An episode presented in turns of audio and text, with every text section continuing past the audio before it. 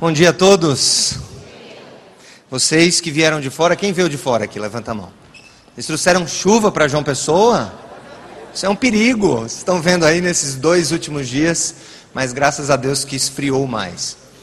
Gente, é muito bom estar falando aqui. É um misto de. Já estive aqui antes, porque estou sempre, né? Com nunca estive aqui com vocês. E aí eu tenho uma tarefa difícil, a tarefa de falar da tarefa que é nossa no meio desse conjunto de, de coisas que já foram faladas aqui ah, desde a sexta-feira à noite. Sabe aquela impressão que você tem que não tem mais nada para dizer? Depois de ouvir o Ed, o Ed René, depois de ouvir o Roberto, depois de ouvir o William. E ontem, especialmente, o pastor Edson, e a gente fica, o que é que eu vou dizer para o pessoal?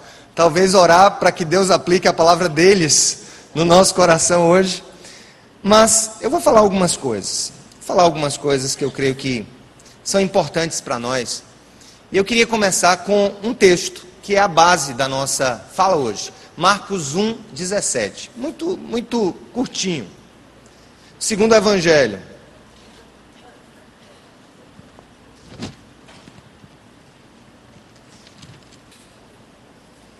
Essa palavra tem algumas outras passagens correlatas nos outros evangelhos. E aqui a gente vê um momento muito interessante. Vamos ler a partir do 14, eu acho que nos dá um sentido mais amplo do que Jesus quis dizer naquele momento. Depois que João foi preso, Jesus foi para a Galiléia, proclamando as boas novas de Deus. O tempo é chegado, dizia ele, o reino de Deus está próximo. Arrependam-se e creiam nas boas novas. Andando à beira do mar da Galiléia, Jesus viu Simão e o seu irmão André lançando redes ao mar, pois eram pescadores. E disse Jesus: Sigam-me, e eu os farei pescadores de homens. Vamos repetir essa frase? Eu os farei pescadores de homens. Mais uma vez, eu os farei pescadores de homens. Na realidade, Jesus, ele estava inaugurando a nova época. Um reino que começava ali, mas que ainda não tinha se estabelecido completamente. É o que a gente chama de escatologia inaugurada. Algo que começou, mas iria se consumar até o retorno dele. E esse período de tempo entre a inauguração e a consumação do plano de Deus que está por vir, ele deu uma tarefa. Uma tarefa para pessoas ah, comuns, como eu e você, pescadores, a, a priori ali sem talvez pouquíssima ou talvez nenhuma educação formal, e aqueles homens, eles foram desafiados a uma tarefa que, humanamente falando, era muito maior que eles, algo que transcendia o que eles é, faziam. Eu até acredito que quando Jesus fez esse primeiro convite para eles, ah, porque a gente observa nos evangelhos que o processo de compreensão apostólico com relação ao chamado, ele foi extremamente é, passo a passo. Né? Eles foram entendendo aos poucos. Eles nem entendiam que Jesus ia ressuscitar, eles fugiram na hora do aprisionamento e depois eles vieram a entender. Os olhos deles foram abertos depois. E quando Jesus chega e diz assim: Eu vou fazê-los pescadores de homens. Tenho certeza que naquele primeiro momento essa expressão não soou de fácil compreensão. Como assim? Né? O que é que isso significa? Pescar homens. Essa, esse termo, essa expressão não era usual, não era coloquial naquela época. Nem pela filosofia grega, que legou toda a, a, a base do pensamento daquele, daquele período no mundo todo, nem no helenismo, e pelo que me consta, tampouco na tradição hebraica. Jesus então lança um, um novo termo: eu vou fazer vocês pescadores de homens. E olha, gente, que essa história de pescar é um negócio interessante, é uma grande aventura. Eu não sou a melhor pessoa para falar desse tema, de pescaria, porque eu não sou definitivamente um bom pescador. Eu só tive duas experiências. Uma foi com minha avó há 30 anos. Há 30 anos a minha avó levou ao açude da fazenda e disse: Meu filho, eu vou levar você. Né? Eu estava em férias e ela preparou uns anzóis e nós vamos, algumas iscas, nós vamos pescar no açude. E aquilo para mim soou extremamente mágico, né? Um garoto da capital ia para o interior do Ceará e ali no meio da seca é, pescar no, naquele açude, né, que vem à minha memória de maneira muito saudosa. E minha avó me levou lá naquele dia e nós começamos. E aquele processo começou muito difícil, porque eu não conseguia, é, enfim, parar a vara, né? Eu estava sempre movimentando, eu, né? E minha avó, meu filho, você não está caçando um animal, você está pescando um peixe. E aí, pessoal, foi incrível. Depois de mais ou menos duas horas, eu e a minha avózinha, nós pescamos oito peixes desse tamanho. Desse tamanho. Era pequeno. Entre piaus e traíras, nós fizemos o lanche, porque não deu para o almoço, mas o lanche daquela manhã foi possibilitado. A outra experiência que eu tive foi há 20 anos. Você vê que eu estou longe de ser um bom pescador nesse sentido. Eu estava em Camboinha, eu namorava com Samara, minha esposa, e Samara foi passar o final de semana lá conosco na casa dos meus pais, e eu inventei de pescar naquela noite com amigos para tomar com cerveja naquela época. Né? Isso foi ali em 1993, mais ou menos.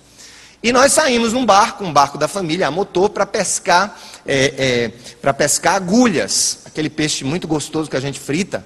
E saímos ao mar com o barco, isopor, a gente tinha isopor que eu acho que cabia uma tonelada de agulha, porque a gente estava na ira de pescar aquele negócio, e a gente ia pescar aquele negócio. Nós só esquecemos uma coisa, tínhamos todas as condições, a maré estava boa, os equipamentos eram ótimos, mas a noite era de lua cheia. O contrário total para quem quer pegar agulha não pode ter lua, porque você joga a luz, e aí quando você joga a luz no, na água, as agulhas vêm aquela luz e se aproximam, e você vai lá com pulsar e pega. Não pegamos nada. A única coisa que me restou na memória foi uma sardinha que saiu meio a oeste, assim, e aí eu disse, corra atrás daquela sardinha, porque hoje eu vou pegar uma sardinha. Pelo menos eu vou levar aquela sardinha. Aí meu irmão, que era o, o, o motorista do barco, né? Zzz, e o barco a motor disse, olha, não vai correr mais do que nós. Joga a luz nesse negócio que nós vamos pegar essa sardinha.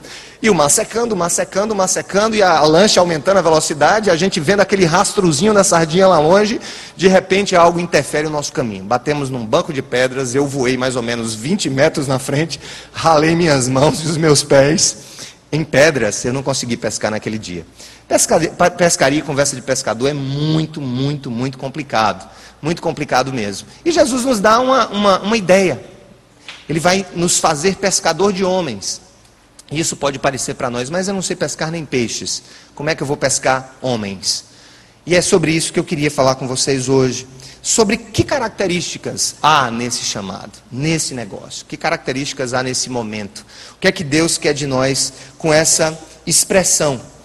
A primeira coisa, gente, que eu vejo sobre a característica dessa tarefa, e isso é, é por demais tocante no meu coração, é que o Senhor, ele chega a se referir a essa operação, a essa tarefa, a esse munus, como algo que representa a busca mais valiosa de toda a terra de todas as coisas que nós pudéssemos fazer, do desenvolvimento da tecnologia, da criação de desenvolvimento da ciência e tantas, as, tantas outras coisas, essa tarefa Jesus considerou como a tarefa mais especial, a tarefa mais importante de todas. Lá no mesmo Evangelho de Marcos, ele faz uma colocação. Ele, ele diz assim: olha, do que vale o mundo, o, o homem ganhar o mundo inteiro e perder a sua alma? Portanto, ele compara a alma humana a algo muito mais valioso do que tudo que possa existir, do que a bolsa de valores, do que as ações, do que as terras, do que as fazendas, do que os títulos. Isso é tão interessante que uma vez alguém me chamou a atenção sobre a, a, a perspectiva existencial de quem está no, no, no leito de morte, quem está ali naquele momento final, naquele momento último, se ultimando em uma cama. Eu, eu nunca ouvi falar de ninguém que nessa hora tenha pedido à família: olha, por favor, traz para cá todos os meus títulos, traz para cá todos os diplomas que eu conquistei, traz para cá é, as viagens que eu fiz. Naquela hora, a vida se torna, sem dúvida, o bem mais valioso. Não é que ela tenha deixado de ser em algum momento. Na realidade, ela sempre é, ela sempre foi, ela sempre será. E Jesus tem autoridade para falar sobre isso. Do que vale o homem ganhar o mundo todo e perder a sua alma? Do que vale tudo que a gente conquista se a alma está perdida, se a alma está distante, se a alma está cambaleante no meio dessa vida, sem que passa a não ter o sentido que Jesus quis dar. Então, nós unimos aqui a, a primeira, a, a, realidade da primeira grande tarefa, é que Jesus disse que é uma tarefa, gente, sem dúvida alguma, a mais importante tarefa. É uma tarefa, é o primeiro ponto dessa mensagem, é uma tarefa de grande valor. Uma tarefa de grande valor, de valor incomparável, de valor inestimável. E quando nós começamos a partir dessa perspectiva, a gente começa a entender que a, a, nossa vida começa a caminhar em direção a, a, uma prioridade que a gente esquece facilmente, mas em um realinhamento de ideias e de coração, nós não temos mais como perder, porque é a coisa mais valorosa de todas. A busca por vidas, a busca por almas, a busca por, por corações. E aí, depois disso, eu fiquei pensando sobre Atos 1,8 eu acho que o livro de Atos, se você puder abrir, nós também vamos falar algumas coisas sobre isso. Tem algumas coisas muito importantes aqui no primeiro livro da igreja, depois que Jesus é, dá as últimas, as últimas lições, Jesus é, ele chega e diz, ele diz assim: ah, vocês receberão poder quando o Espírito Santo descer sobre vocês, e vocês ah, serão as minhas testemunhas em Jerusalém em toda a Judéia, Samaria até os confins da terra. Tendo dito isso, foi levado aos céus, às alturas, enquanto eles olhavam, e uma nuvem o encobriu da vista deles. E eles ficaram com os olhos fixos no céu enquanto ele subia. De repente surgiram diante dele dois homens vestidos de branco, que lhes disseram: Galileus, por que vocês estão olhando para o céu? Este mesmo Jesus que dentre vocês foi elevado aos céus, voltará da mesma forma como viram subir. Gente, eu não sei se vocês alguma vez perceberam nesse texto que o discurso de Jesus aqui é um discurso mais amplo. Ele sai do ciclo de amizade dos três, ele transcende o ciclo dos doze, ele vai além dos setenta. E aqui, se você acompanhar o texto, logo no capítulo 2, você vai ver que aquelas pessoas, homens e mulheres que estavam ali naquele momento, logo depois vão para um lugar à espera da promessa do poder do Espírito Santo. O que é que eu quero pontuar nesse momento? É que naquela hora Jesus não estava falando apenas para os apóstolos, e às vezes a gente coloca no coração aquela ideia, não, isso foi para os apóstolos, isso foi para a liderança sênior da comunidade recém-criada por Jesus. Não, ali havia em torno de 120 pessoas, e dentre aquelas 120 pessoas havia homens, havia mulheres, havia líderes, e havia talvez aqueles que nunca tiveram a oportunidade de publicamente subir em um, um pedaço de pau um, ou, ou, em uma pedra e falar para os circunstantes, e falar para aquelas pessoas. Ali Jesus estava falando para a igreja primeira, aqueles 120, depois das peneiradas que ele deu em todo o processo, sabe, depois de tudo aquilo que ele ensinou, as perdas, entre aspas, que aquela multidão interessada em pão, depois daquela, da, daquela perda em que Jesus despede as pessoas, porque estavam preocupadas apenas em ter os seus estômagos cheios, há mais ou menos um filtro, e Jesus escolhe ali 120 pessoas. Aquelas 120 são a primeira igreja, são a primeira igreja cristã da face da terra. Ali começa tudo, ali ali os primeiros sentimentos brotam, ali as primeiras realidades surgem, ali não havia mentores externos, ali não havia preparo teológico prévio, ali o preparo que eles tinham era da convivência, era o da, da busca pela obediência, como muito, muito bem disse o pastor Edson. Mas naquela hora foram aqueles os responsáveis por levar a palavra, foram aqueles, simplesmente aqueles que começaram a propagar, especialmente depois de Pentecostes. E eu queria pontuar sobre isso. É uma tarefa que a gente passa para os outros, é algo natural. Gente, eu vou, uh, nós usamos durante muitos anos, eu acho que isso influenciou demais o mundo todo. A gente teve uma relação muito próxima com modelos de igrejas do mundo todo. A, a, a, igreja do, do, Rick Warren nos influenciou demais no processo. A rede ministerial do, do Bill Hybels também nos influenciou demais. As leituras do Christian Schwartz, quando ele fala dos, dos perfis de uma igreja saudável. Aqueles, sabe, aqueles inventários de dons espirituais que a gente distribui para a igreja e aí todo mundo preenche e no final das contas é, é, a gente descobre as nossas propensões espirituais. Olha, você tem, uma, você tem um, um sabe, um chamado assim para a área da da, da misericórdia, você, você é muito hospitaleiro, você vai trabalhar com isso. Você vai trabalhar também com, com talvez o seu jeito seja ensinar, e aí você, você prefere crianças, como você disse, talvez seja ensinar crianças. E o evangelismo, enquanto dom ali, o evangelista, o evangelismo, aparece também pessoas. São muito poucas. E aí eu fico me perguntando: será que aparecem muito poucos evangelistas, nessas, nessas buscas, né, nesses questionários, porque são poucos ou porque a experiência da igreja é tão, é tão, é tão insignificante nesse sentido que parece não haver nada previamente instalado no coração daquelas pessoas e na mente daquelas pessoas sobre aquilo que elas experimentaram. É muito difícil você dizer que é bom em alguma coisa que você nunca fez. É muito difícil você dizer que tem aptidão para fazer alguma coisa que você nunca fez. E aí eu cotejo, eu junto aqui, eu faço, eu faço aqui uma, uma diferenciação entre essa palavra de Jesus em Atos 1,8, de que nós seremos as suas testemunhas, com os dons do Espírito Santo lá da, da, da carta aos Coríntios e também da carta aos Romanos. Eu fico pensando, Deus, como a tua igreja vai avançar se a visão de ser evangelista na igreja é deixada talvez para aqueles que ocupam o ofício de evangelista dentro do corpo de Cristo? Jesus estava falando de algo muito mais simples, Jesus estava falando de algo muito mais amplo, e Jesus não estava falando de algo que tem a ver com os nossos dons, mas com uma obrigação. Quando Jesus manda que sejamos testemunhas dele, ele não está dizendo para os 120, olha, dentre vocês, 120, talvez aqui minha mãe Maria não tenha o, o dom de evangelismo, ou talvez aqui o, o Pedrão, que é, é louco, né? Pedrão talvez a ficar aí com um ministério mais apostolar, de abrir igrejas. Mas ele diz, ele diz categoricamente: vocês serão as minhas testemunhas. Testemunhar do que viveram, testemunhar do que viram. E não apenas testemunhar do que ouviram. Portanto, gente, o segundo ponto dessa mensagem hoje, desse, desse, dessa palestra hoje, é que além de ser uma tarefa de grande valor, ela é uma tarefa para todos nós. Ela não pode ser passada para ninguém, ela não pode ser dada para ninguém. Não há procuração, nem privada, nem pública, para esse trabalho.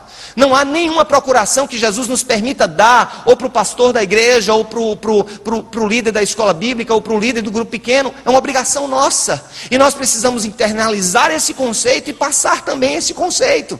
Olha, gente, eu vou dizer uma coisa para vocês. A, a, essa posição talvez seja uma das posições, para quem está acostumado com ela, uma das mais cômodas. Você está aqui, você não é questionado, isso aqui é um monólogo, você só escuta, concorda se quiser ou não, acredita se quiser ou não. Né? Mas a vida real, na, na, no progresso do Evangelho, é algo muito mais complexo.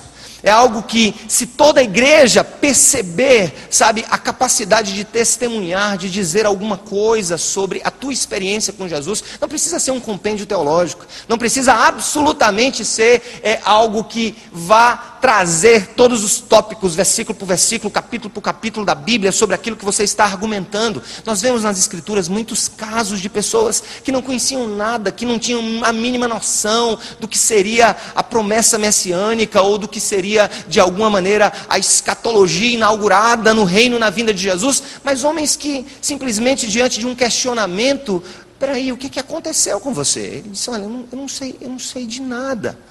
Eu só sei uma coisa. Eu era cego. Agora eu posso ver.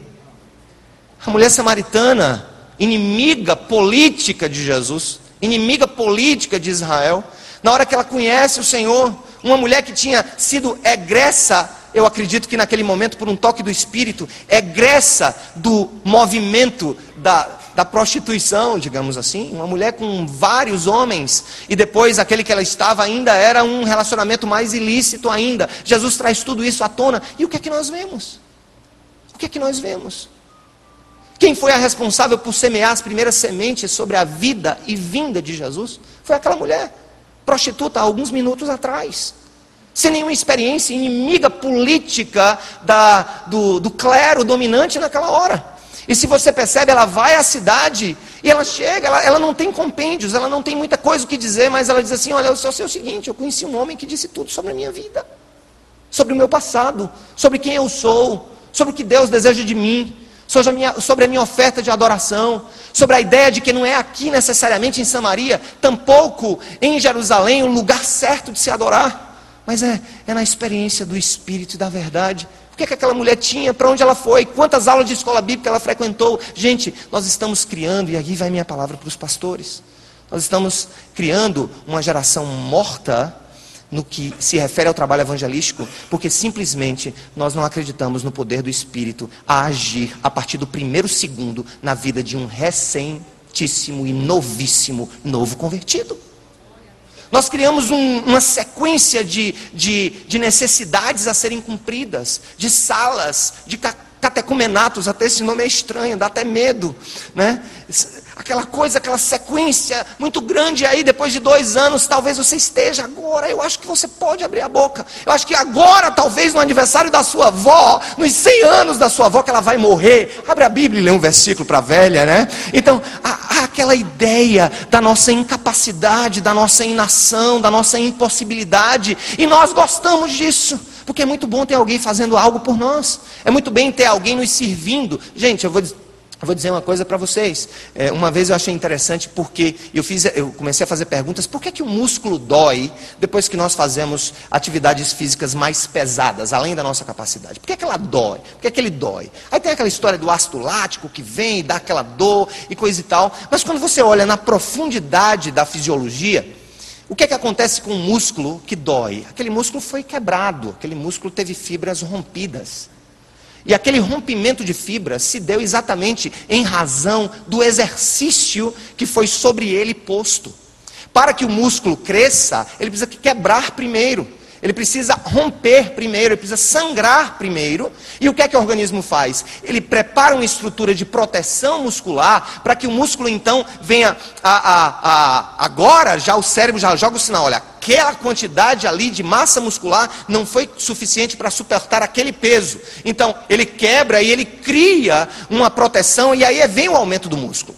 Portanto, o aumento do músculo vem da, do uso dele, vem, sabe, da necessidade que ele tem de ser esticado desde o começo. Ele precisa trabalhar, senão ele se torna, ele se torna, sabe, atrofiado. A igreja está atrofiada porque ela não consegue entender que todas as partes do corpo elas precisam se exercitar.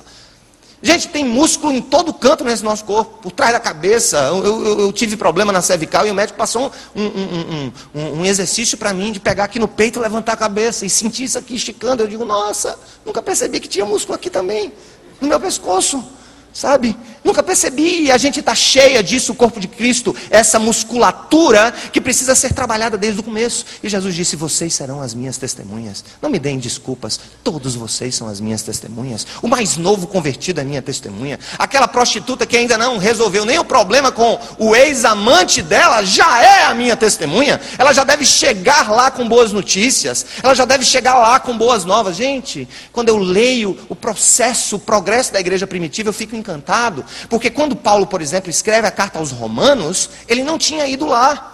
E aquela carta se tornou o compêndio teológico da igreja. Foi o livro de Lutero, foi o livro da reforma, é o livro que a gente olha, poxa, que coisa! É o livro sobre o qual a gente discute predestinação ou não, e vai, isso tudo. Mas aí eu fico pensando, para quem ele escreveu?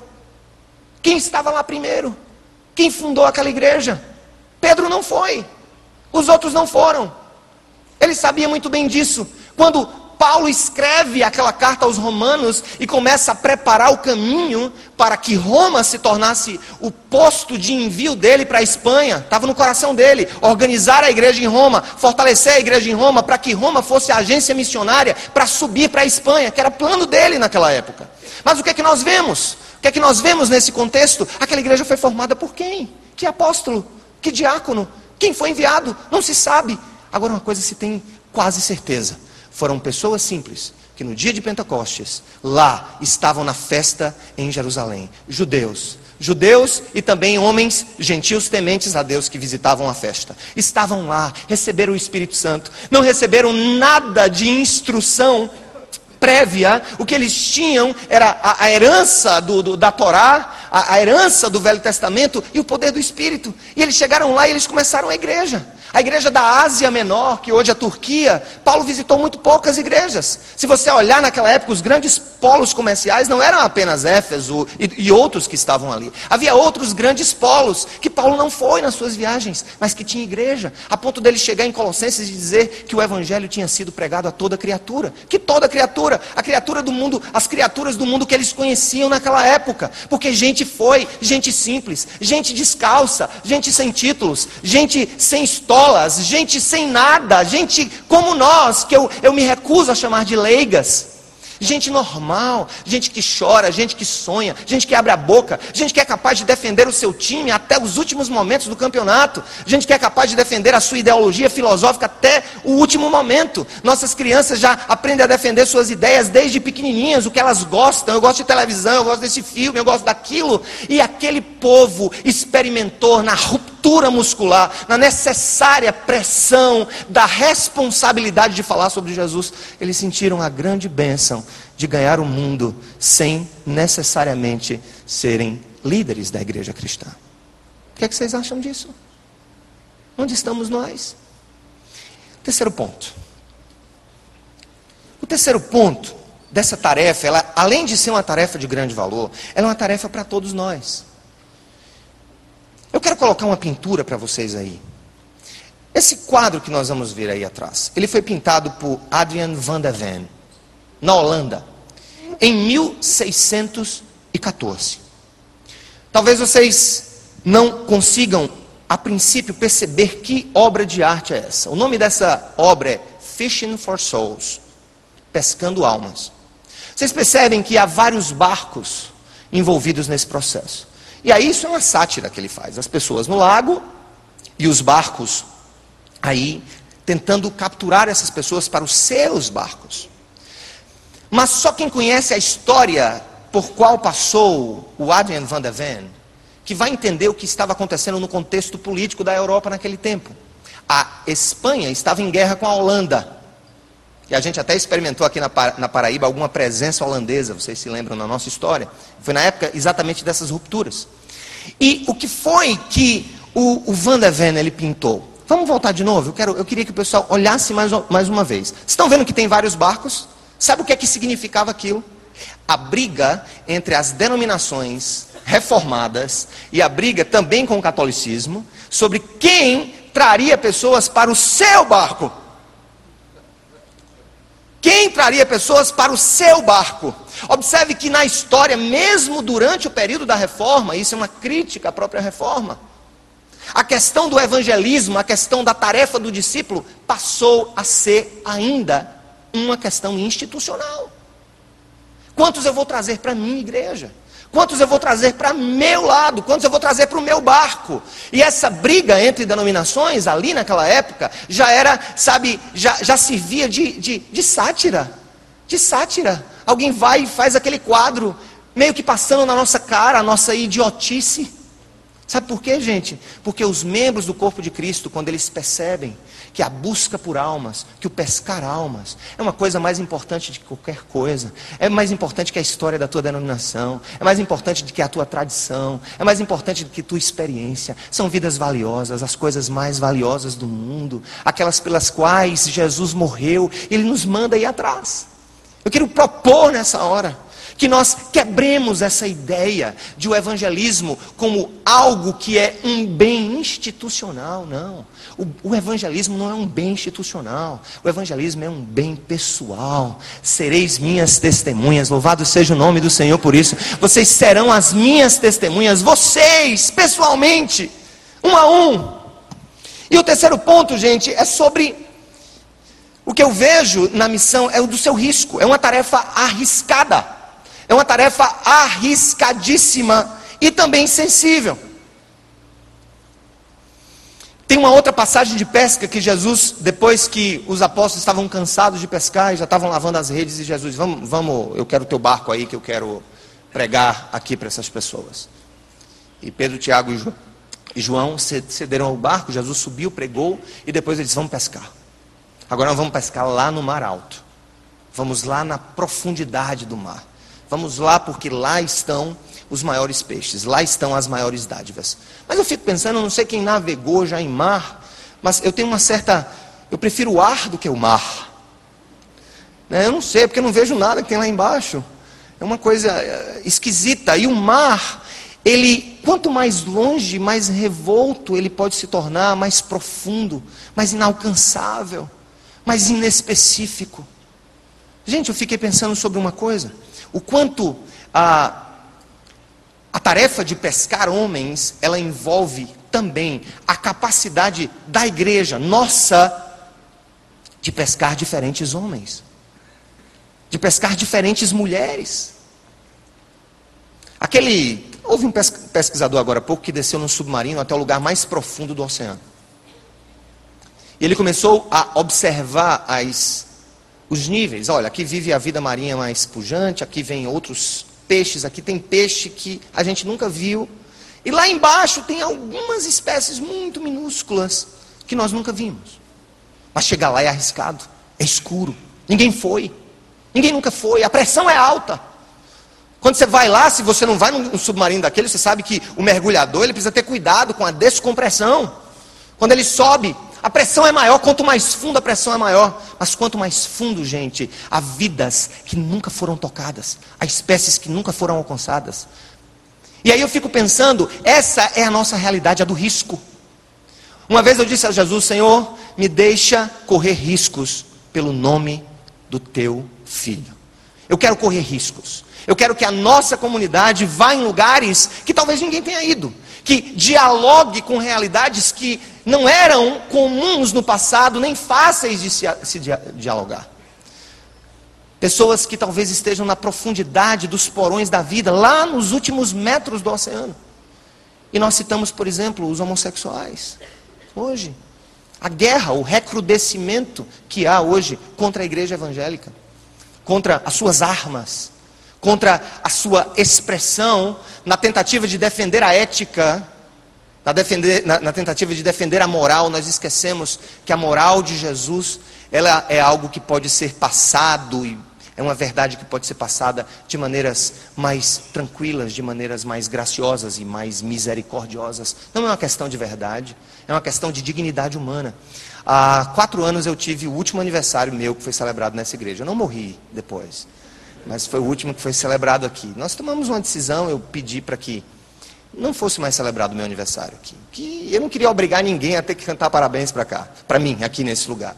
E aí a gente criou aquela história, vai quem quer, olha, eu vou comer uma pizza lá na praia, quem quiser vai, lá no restaurante e tal. Mas teve a última das, a última das festas, que para mim foi muito show, foi muito legal. Porque o pessoal do, dos Anjos da Noite, que é um dos ministérios arriscados da nossa igreja, que vai lá nos porões, porões da prostituição e convive com aquelas pessoas profundamente, não é só dar o pão e pregar o evangelho, Jesus te ama e tchau. Se envolve, sabe o nome, sabe de quem é filho, sabe a história. Até porque, quando Jesus fala de pescar, ele não fala de pescar peixes, ele fala de pescar almas. Peixes são peixes, almas são almas. A memória do peixe é desse tamanho. As almas têm vida, têm história, têm passado, têm herança, têm dores, têm sofrimentos. E esse processo de engajamento produz novas coisas. E aí eles chegaram: o que, é que você quer de presente? Eu disse: traz os travecos tudo para o meu aniversário. Mas de onde? Não, a turma da lagoa, toda lá que fica lá na lagoa. Traz tudo junto. Aí a pergunta foi o seguinte: a gente traz eles com roupa de homem.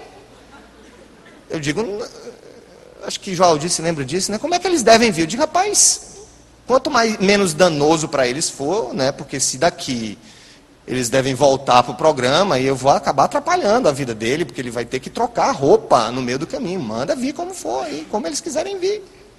E eu fiquei meio que temeroso, era culto de ceia, tinha acontecido aqui. Os irmãos mais velhos, mais tradicionais, Ebenezer chega a estar com os olhos assim arregalados para saber o que é que vai acontecer.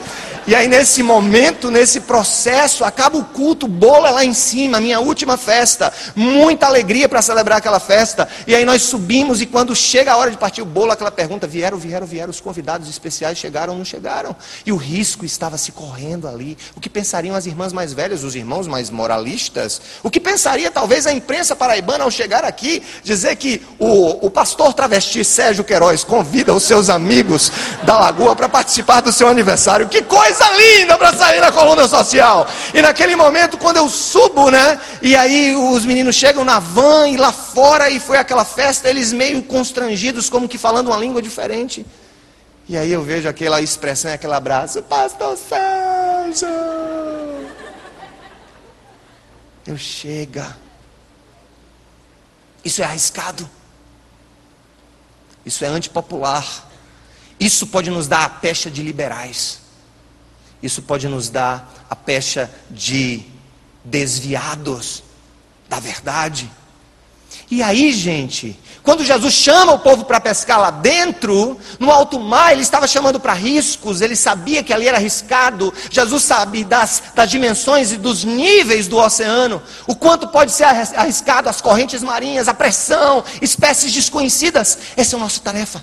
Jesus nos chamou para isso, para desbravar esses, esses lugares, esses caminhos, as novas tribos. Hoje é praticamente incoerente falar de de etnias é, em, em, lugares que sejam é, bolsões étnicos, está cada vez se tornando mais difícil. Você vai em Nova York, um indiano passa pra, por você, o muçulmano tropeça no teu pé. Você vai na França do mesmo jeito, no Brasil está chegando. Nós estamos vivendo essa pluralidade, mas ao mesmo tempo, novas etnias estão surgindo. O pantata etne a palavra de Jesus a todos os povos. Isso é uma reinvenção. Isso é uma reinvenção que vai acontecendo e vai mudando. Hoje nós vivemos novas classes, nós vivemos novas categorias, nós vivemos novos povos, nós vivemos povos dentro de povos, nós vivemos tribos dentro da mesma família. E nós temos que estar preparados para esse desafio, não ter medo dele. Sabe, gente, porque eu, eu defino a tarefa de arriscar-se em uma só coisa uma só coisa para mim representa a tarefa do arriscar-se. É a teologia da encarnação. Nós falamos da teologia da salvação, olha, você vai para o céu, eu quero pregar para você, e coisa e tal, e isso aí é o que eu tenho para te dar. Toma isso, você pega se quiser, aceita se quiser, desse jeito que eu estou falando. E do outro lado, nós temos aquela teologia do resgate da criação. É, de um lado se polariza, esses que pensam mais na criação, aquecimento global, é, sabe, a opressão dos povos, e aí a igreja ela polarizou-se na história. Tem os salvacionistas e os libertacionistas. De um lado, os que querem levar você a todo custo para o céu, ou melhor, mas sem antes de ir para lá passar na sua igreja, né, para bater o ponto e deixar alguma grana. E aí, do outro lado, nós temos os que estão preocupados com a criação da restauração. Vem a teologia da libertação. Então, essas duas teologias conflitantes, elas são totalmente destruídas na pessoa de Jesus. A teologia da igreja é a teologia da encarnação, onde eu me esvazio, onde eu sei que aquela vida é mais que um peixe, é uma alma que tem história, tem alma, tem fome, tem sede, passa por necessidades. É arriscado e é sensível. É uma tarefa sensível. É uma tarefa que exige sensibilidade no nosso coração. E o Hagai tem tudo a ver com isso. Fidelidade bíblica com sensibilidade cultural.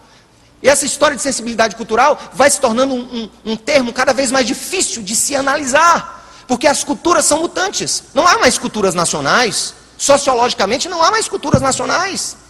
Mas há culturas de guetos, de, de grupos, de pessoas. É aquele grupo de empresário ali que tem, sabe, que é do clube do uísque, lá no negócio. É aquele cara que é da área da música.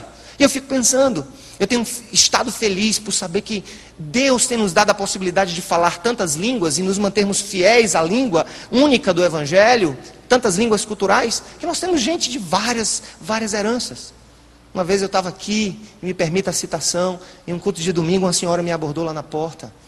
E ela chegou e disse: Olá, você que estava pregando na televisão agora? Eu disse: Ah, sou eu mesmo. Tá, o senhor é pastor Sérgio? Eu disse: Sou. Quem é a senhora? Eu sou Glorinha. Sou Glorinha Gadelha. Eu sou a esposa do finado Sivuca um grande nome da história, uma, um grande acordeonista. E ela é uma grande compositora popular. Não sentiu-se ameaçada por um tom acusativo, embora tentando ser verdadeiro a cada ponto. E nessa busca de sermos sensíveis aos outros, ao coração do outro, a pegarmos da tradição que ela tem de melhor, mas ao mesmo tempo enterrarmos aquilo que nos mutila, que nos ancora demais. E ela está aqui hoje nesse congresso. A autora daquela música, Feira de Mangai, coisa mais linda aquela música. Vocês conhecem aquela música? Pastor Edson deve conhecer. A gente podia acabar dançando essa música. E você, Pastor Edson? Você está muito. Beleza? Estava me dizendo, ó, Pastor Edson pode fazer qualquer coisa, cantar o que ele quiser, dançar, mas se eu for fazer, vão dizer, ei, rapaz, Instituto do Hagai está meio ruim, né? Está meio perigoso com um presidente como esse. Mas, gente, é uma tarefa, é uma tarefa é uma tarefa arriscada, mas ao mesmo tempo sensível. Porque Jesus sabe que a vida das pessoas não é um número, mas é uma história. Envolve esvaziamento, criatividade, inovação. E eu repito: um peixe é um peixe, uma alma é uma alma.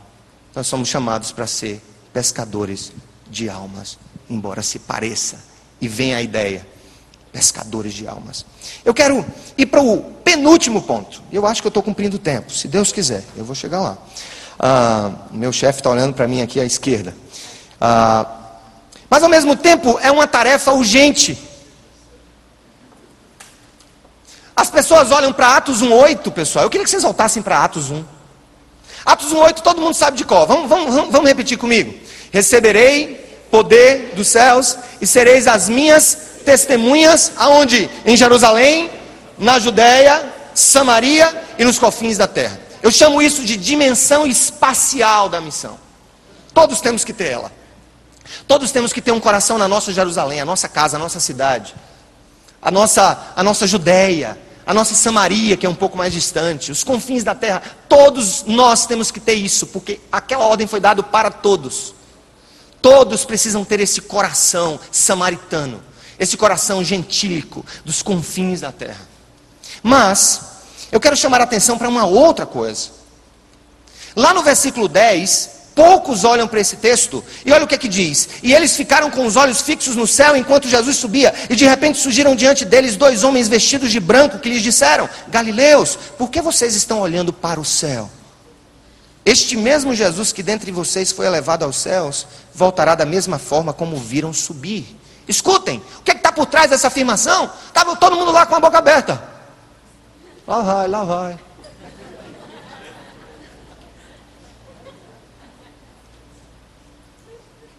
Sumiu. Aí o anjo aparece. Estão olhando para onde? Vocês não ouviram o que foi dito aqui em Atos 1,8? Logo atrás. Que a tarefa de vocês não é de contemplação. Tarefa de vocês não é de, sabe, ficar embasbacados com as histórias bíblicas. Que coisa linda! Meu Deus, como isso é profundo! Como isso é maravilhoso! Não! Esse Jesus que vocês viram subir vai descer. O que, é que ele estava querendo dizer com isso? Tem um tempo determinado para o teu trabalho. O homem que subiu vai descer e ele vem cobrar, ele vai ver os nossos frutos. O homem que foi, ele vai descer. Eu chamo isso de dimensão temporal da missão pouco falada, pouco comentada. E nós devemos saber que isso é urgente, isso é agora, isso não é para amanhã, porque nós não sabemos o amanhã, nós não sabemos. Tem uma música do Legião Urbana que eu gosto muito. Vou pegar a sua carona, irmão, e ser um pouco herege, viu, pastor Edson?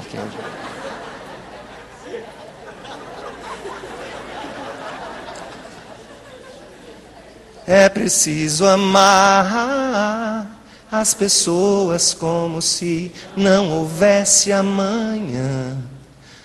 Porque se você parar ah, para pensar, na verdade não há.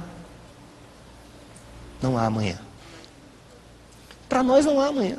Pastor Edson disse uma coisa que marcou a minha vida. Eu tenho, eu tive 67 anos. Não tenho mais. Eu tenho talvez amanhã ou depois da manhã. Ela é urgente. A história do Titanic, todo mundo lá, sabe? A doce melodia da morte, ninguém estava nem aí, bateu no iceberg. Mas como? Isso aqui, é, isso aqui nem Deus vai afundar, vamos ficar aqui tranquilo. Todo mundo lá dançando. E no final das contas, nem bote salva-vidas suficientes colocaram no navio, porque achavam que ele não poderia ser afundado. A questão do Titanic, gente, poderia ter sido resolvida simplesmente. O navio não, não bateu e fez. Foram horas horas de possibilidade de, sabe, colocar pessoas sobre o barquinho, o botezinho. Eu fico pensando, Deus, será que precisamos de grandes estruturas? No final das contas, o que salvou aquelas pessoas não foi o transatlântico, foi um bote salva-vidas. Foi a simplicidade de um bote salva-vidas. Talvez você não tenha carteira de arraiz profissional para dirigir um grande navio, mas ninguém vai lhe cobrar, encanto nenhum desse mundo, que você tenha carteira para dirigir um botezinho mesmo que não seja motor, mas com um pequeno remo, a conduzir pessoas do mar da morte para a terra firme da vida em Jesus Cristo. Nós, nós, cada um de nós, especialmente nós, simplesmente nós, um pequeno barco, nós não precisamos de mais nada. É uma tarefa urgente. Eu quero ler para vocês uma coisa que eu achei, e agora que é o último ponto. Aí eu comecei a entender esse texto mais hoje. Hoje não, desses dias para hoje. A última tarefa, a última característica dessa tarefa é que é uma tarefa que alimenta e revigora a alma do pescador. Eu nunca tinha pensado sobre isso. Me diga uma coisa, quando você pensa em pescar, eu vou pegar o peixe para comer o peixe. Não é verdade? É por isso que acusaram muitas vezes os cristãos no, na igreja primitiva de canibais. Por frases como essa, fazer pescador de homem, quem não comer do meu corpo e do meu sangue, estão comendo gente. Estão matando gente. É óbvio que Jesus não quer que as pessoas, nesse sentido, sejam essa referência, até porque ele não chamou, não disse que a gente ia pescar peixe. Ele diz que a gente ia pescar alma, e alma é alma, e peixe é peixe. E eu quero, gente, que você pense sobre uma coisa muito interessante agora, nesse momento. Muito interessante. Que você pense sobre uma realidade. Eu não sei se você vai concordar comigo, mas os momentos mais especiais da minha vida, enquanto cristão, não foram quando eu, nesse púlpito, fizemos apelos e 30, 40, 50 pessoas. Houve um domingo aqui que foram 80 pessoas. A gente fica feliz, a igreja se alegra, mas olha, não há coisa que revigore mais a alma de um filho e de uma filha de Deus quando ele conduz alguém a Jesus. Eu fiz isso, beleza. Vou contar aqui uma coisa. Quando eu saí de Singapura no treinamento, em 2005, lá do seminário do Hagai em Singapura, eu peguei um avião e o voo é longe, é longe com força. De Singapura para Frankfurt, eu acho que eram 12 horas, e de Frankfurt para o Rio era mais 12. E você passa dois dias viajando, dá um desespero, uma agonia, como diz no, no um farnezinho, um negócio. Não... No trecho que eu estou de Singapura para Frankfurt, eu sento do lado de uma senhora, acho que ela devia ser uns 10 a 15 anos mais velha que eu. Um semblante triste, Aqueles aviões que tem dois, cinco e dois. Eu fiquei naquela. Eu estava na primeira fila, me deram uma cadeira para esticar as pernas, aquelas maiores, e eu vi aquela mulher triste e tal. Comecei a conversar com ela. Começou a abrir o coração para mim. O meu inglês naquela época, hoje é ruim, naquela época era péssimo. E eu percebi, ela, ela era austríaca, e a única língua que a gente poderia conversar era o inglês. Né? Se ela começasse a falar em alemão, a conversa acabava na primeira frase. Mas aí começamos a conversar, ela começou a falar da vida dela e a dizer dos problemas que teve com o pai, de coisas que disseram a respeito da vida dela naquele ponto. Gente, o voo rápido. Nós conversamos sete horas, eu, sabe, fui lá e voltei falando sobre Jesus e catando palavra aqui, abri. Peraí, me dê um minuto aqui, deixa eu pensar. O que é aquela palavra? Ah, isso. E aí, no final daquela viagem, aquela mulher pousou em Frankfurt para ir para a Áustria. Eu não sei o seu nome. Eu não sei o seu telefone, mas uma coisa eu sei: naquele voo, Deus me usou para mudar a vida de uma pessoa que talvez já esteja mudando a vida de muitíssimas pessoas. Talvez seu, a sua maior crise é olhar para ministérios talvez maiores ou bem-sucedidos, ou para circunstâncias e dizer, ah, eu nunca vou subir no negócio daquele. Ebenezer nunca vai me convidar para ser um palestrante. Eu digo, gente, eu sei dessa dificuldade. Faltou um, ele me convidou, eu sei o quanto é difícil. E nesse processo louco, eu me lembro de mim. Eu queria contar um pouquinho de mim. Mas antes de falar de mim, eu quero falar da Ivete Sangalo. Eu recebi um e-mail, eu recebi um Twitter de um seguidor dela que eu sigo. Eu não sigo a Ivete. Não teria nenhum problema para seguir, porque eu não gosto de ah, cheia para lá, cheia para cá. Mas eu não tenho nada contra. Eu recebi um Twitter de um cara que segue a Ivete Sangalo antes de ontem. Tudo isso Deus preparou para falar para vocês. Sabe o que Ivete Sangalo fez? Ela mandou para 9 milhões e 600 mil seguidores do Brasil. Você sabe o que é isso? 9 milhões e 600 mil seguidores. E ela mandou: Estou em casa, assistindo o DVD tal, do cantor tal, um cantor gospel. Que maravilha! Aí lá embaixo no outro Twitter, sabe o que ela faz? Ela coloca o trecho da música que fala do filho pródigo, que Deus está esperando, sabe? Sabe? que os seus filhos venham e que cheguem para compor a grande família. E ela coloca: chorei.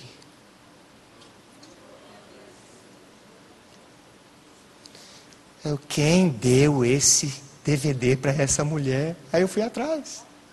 Graças a Deus ela coloca o, o avatar lá, o nome, né? A fulana. Eu cliquei. Olha o nome do cara. Cara de cobra.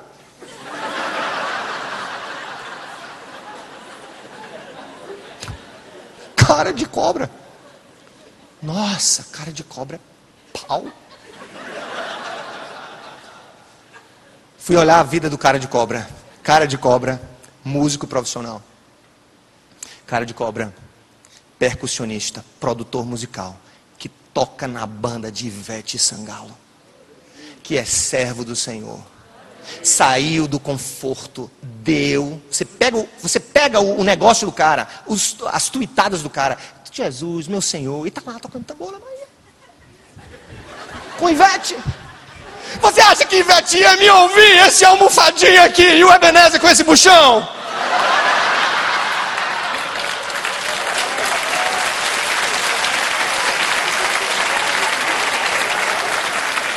Mas ela ouviu cara de cobra. E ela mandou um Twitter expressando a alegria de ouvir uma música do Senhor para 9 milhões e 600 mil pessoas. Escute, você pode ser cara de cobra, cara de soninho, cara de papagaio, cara de nada, cara de pau que você às vezes é. E eu me lembrei da minha história, que um dia eu vou contar para vocês, talvez eu conte. Mas obrigado. Deus abençoe vocês.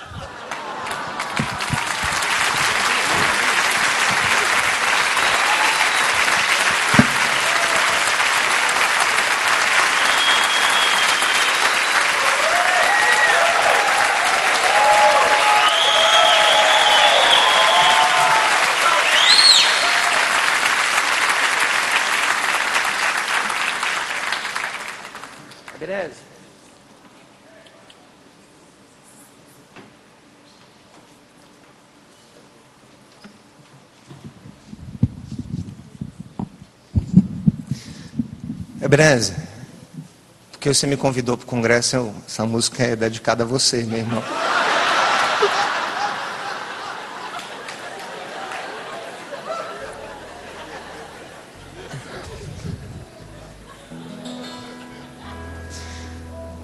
Mil novecentos e noventa, noventa e um,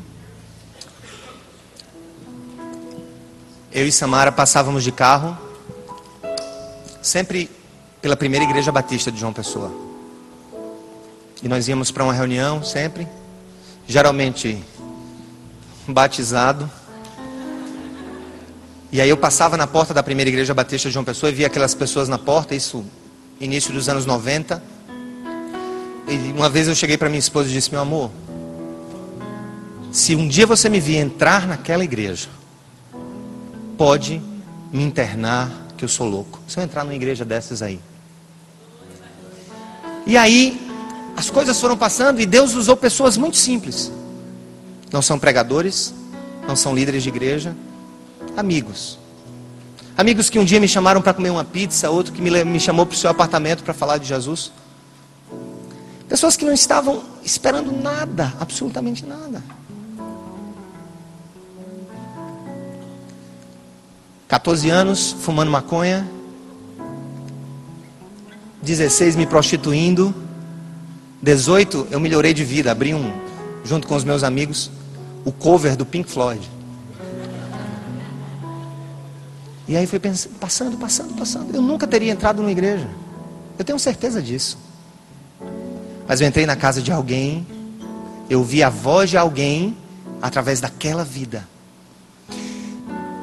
E na primeira vez, depois que anos passaram que eu fui para o púlpito da igreja pregar para os jovens, eu consegui enxergar do mesmo lugar a rua por, pela qual eu passava. E afirmava categori categoricamente que jamais entraria lá. E um dia Deus me permitiu olhar para aquela rua onde um dia eu passei. E disse: Senhor, nem sempre a porta das igrejas estarão abertas Mas nem sempre também as pessoas querem, vão desejar entrar pela porta da igreja enquanto lugar. Mas há tantas portas abertas em corações sedentos que querem ouvir uma palavra amiga, uma palavra sincera sobre quem é Jesus. Minha, sua, toda, de todos nós. Lá na frente, Ragai, Singapura, dando aula, Cidade Viva. Eu lá imaginava isso.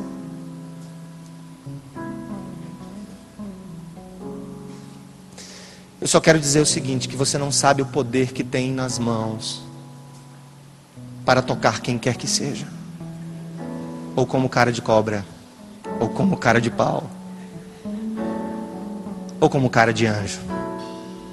E essa música fala um pouco dessa história, de buscarmos esses e de dizer que o coração do Pai está aberto. Nós é que fechamos a porta da igreja.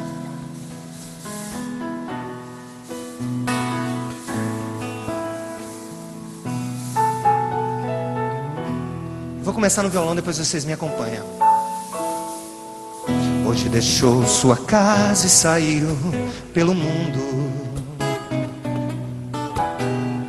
De coração lá no fundo eu não entendi. Tudo que fiz, o que ele quis, meus braços abertos ficaram e ainda estão assim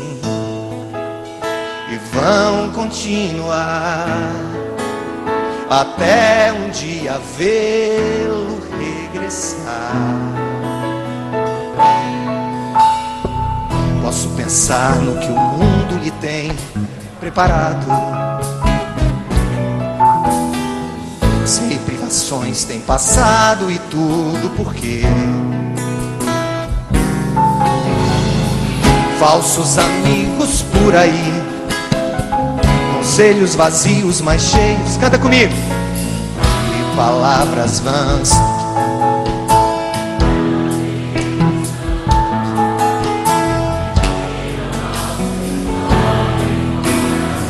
Aí a gente vai dizer pro mundo: Nunca é tarde, não. Sai da escuridão ao novo dia, nova manhã.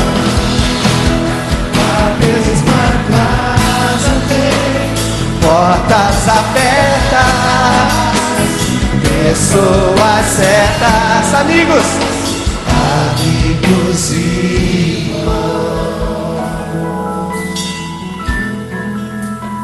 E a alegria no céu parece um sonho, mas nem a distância me engana. O coração de quem ama não pode esquecer. e o Senhor está vendo tudo isso. Seus passos fracos, tropeções. Seus olhos rebrilham e choram. E Ele diz: Pai, eu sei que errei. Eu também estou errando, Pai. Que não tenho buscado meus irmãos.